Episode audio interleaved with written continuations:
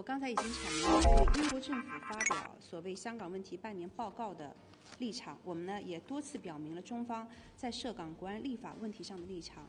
我愿意再强调几点：第一，二零一九年六月份香港修例风波以来，港独和激进分离势力活动日益猖獗，暴力恐怖活动不断的升级，严重的挑战“一国两制”的原则底线。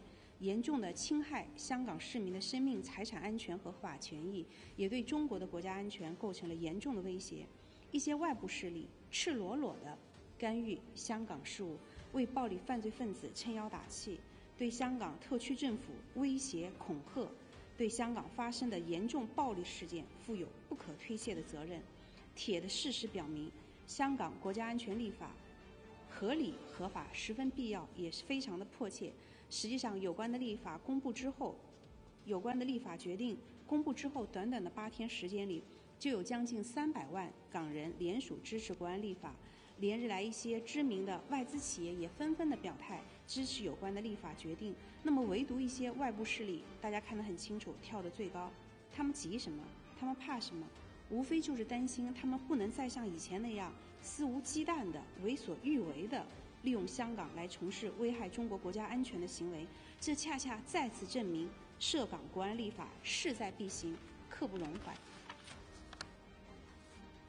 第二，国家安全立法在各国都属于中央事权，中国当然也不例外。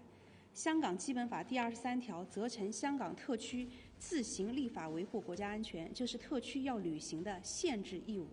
二十三条立法并没有改变国安立法属于中央事权的属性。香港回归已经二十三年，至今仍然没有完成基本法第二十三条立法。在香港特区维护国家安全面临严峻局面的情况下，中央政府既有权利也有责任及时的填补漏洞。弥补缺失。英国近年来也先后通过了多部的国家安全立法。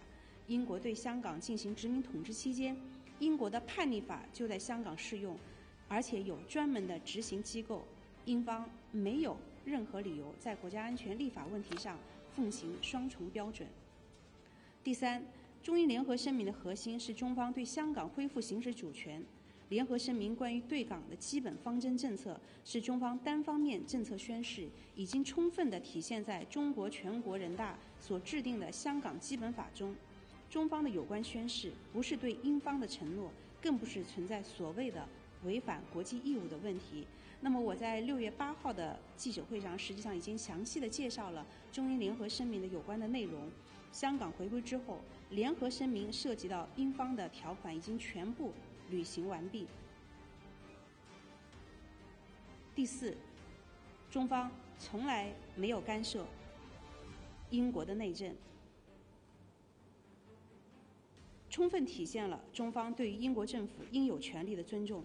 我们希望英方呢也同样尊重中国中央政府根据“一国两制”方针，依照宪法和基本法有效行使对特别行政区的全面管制权，尊重中国维护自己。主权、安全和统一的正当的权利。